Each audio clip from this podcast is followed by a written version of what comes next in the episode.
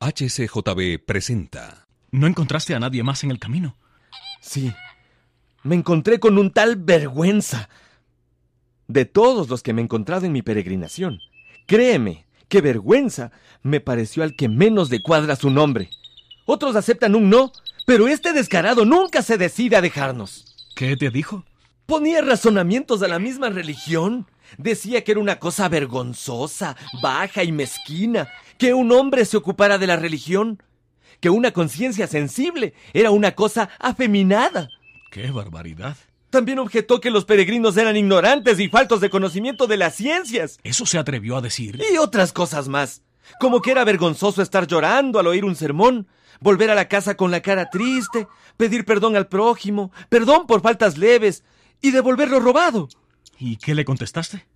Al principio no sabía qué decir, pues la misma vergüenza por poco me vence. Pero por fin empecé a considerar que lo que los hombres consideran sublime, delante de Dios es detestable. Este vergüenza dice lo que son los hombres, pero no menciona nada de lo que es Dios ni su palabra. Con mucha dificultad lo pude dejar atrás. Tuviste mucha suerte. Mejor que la mía. Observa, Cristiano. ¿Mm? Por ahí marcha un hombre. Mira. ¡Alto! ¡Hey! ¡Amigo! ¿A dónde va usted?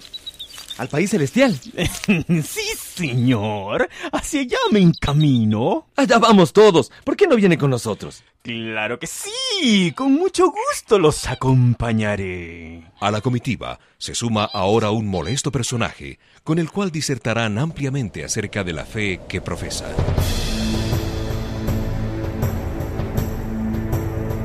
El peregrino.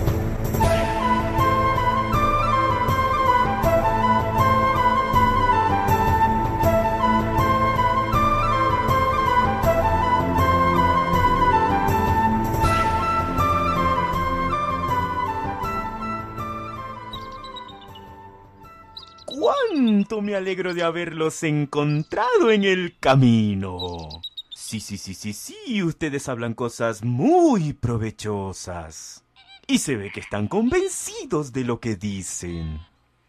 Algunos prefieren hablar de historia, de los misterios, milagros, prodigios y señales.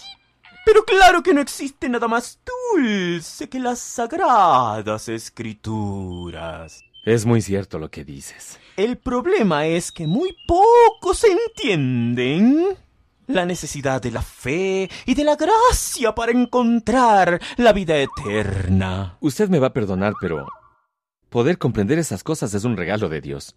Ningún hombre las puede apreciar por sí solo. Sí, sí, sí, sí, sí, lo sé muy bien, porque no podemos obtener nada que no provenga de arriba. Bueno, vamos ahora a girar nuestra conversación sobre un tema en particular. Sí, sí, sí, sí, sí, sí, sí, claro. Todo lo que usted quiera. Hablaré de cosas celestiales o cosas terrenales. De cosas morales o de cosas evangélicas. De cosas sagradas o profanas. De cosas esenciales o accidentales. Y todo con la condición de que sea para nuestro provecho. Qué buen compañero hemos encontrado, Cristiano. Estoy seguro de que este hombre será un excelente peregrino. Hmm, Este hombre de quien estás tan agradado es capaz de engañar con esa lengua a cualquiera que no lo conozca. ¿Acaso lo conoces tú? Se llama charlatán y vive en nuestra ciudad. Es extraño que no lo hayas conocido. Es que la ciudad es demasiado grande. Mira, es hijo de un tal bien hablado y tenía su casa en el callejón llamado Chisme. ¿Lo dices de veras? Este hombre habla de la oración, del arrepentimiento, de la fe y del nuevo nacimiento, pero no siente nada de lo que dice.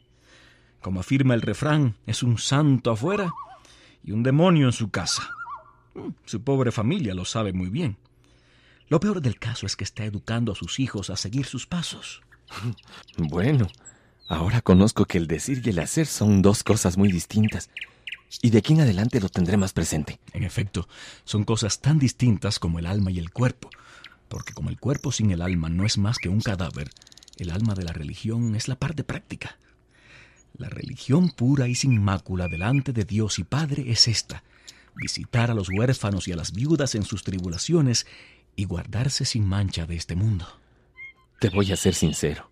Al principio no me agradó mucho la compañía de charlatán. Pero ahora, con eso que me has dicho, lo rechazo mucho más.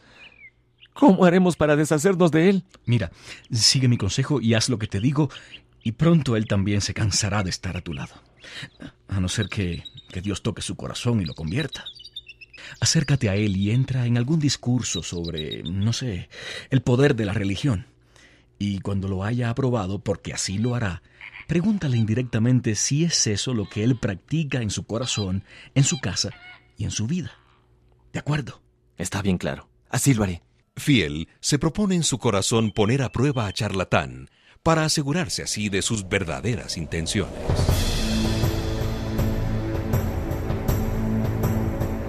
Escuche el siguiente capítulo de El Peregrino. Fue una producción de HCJB.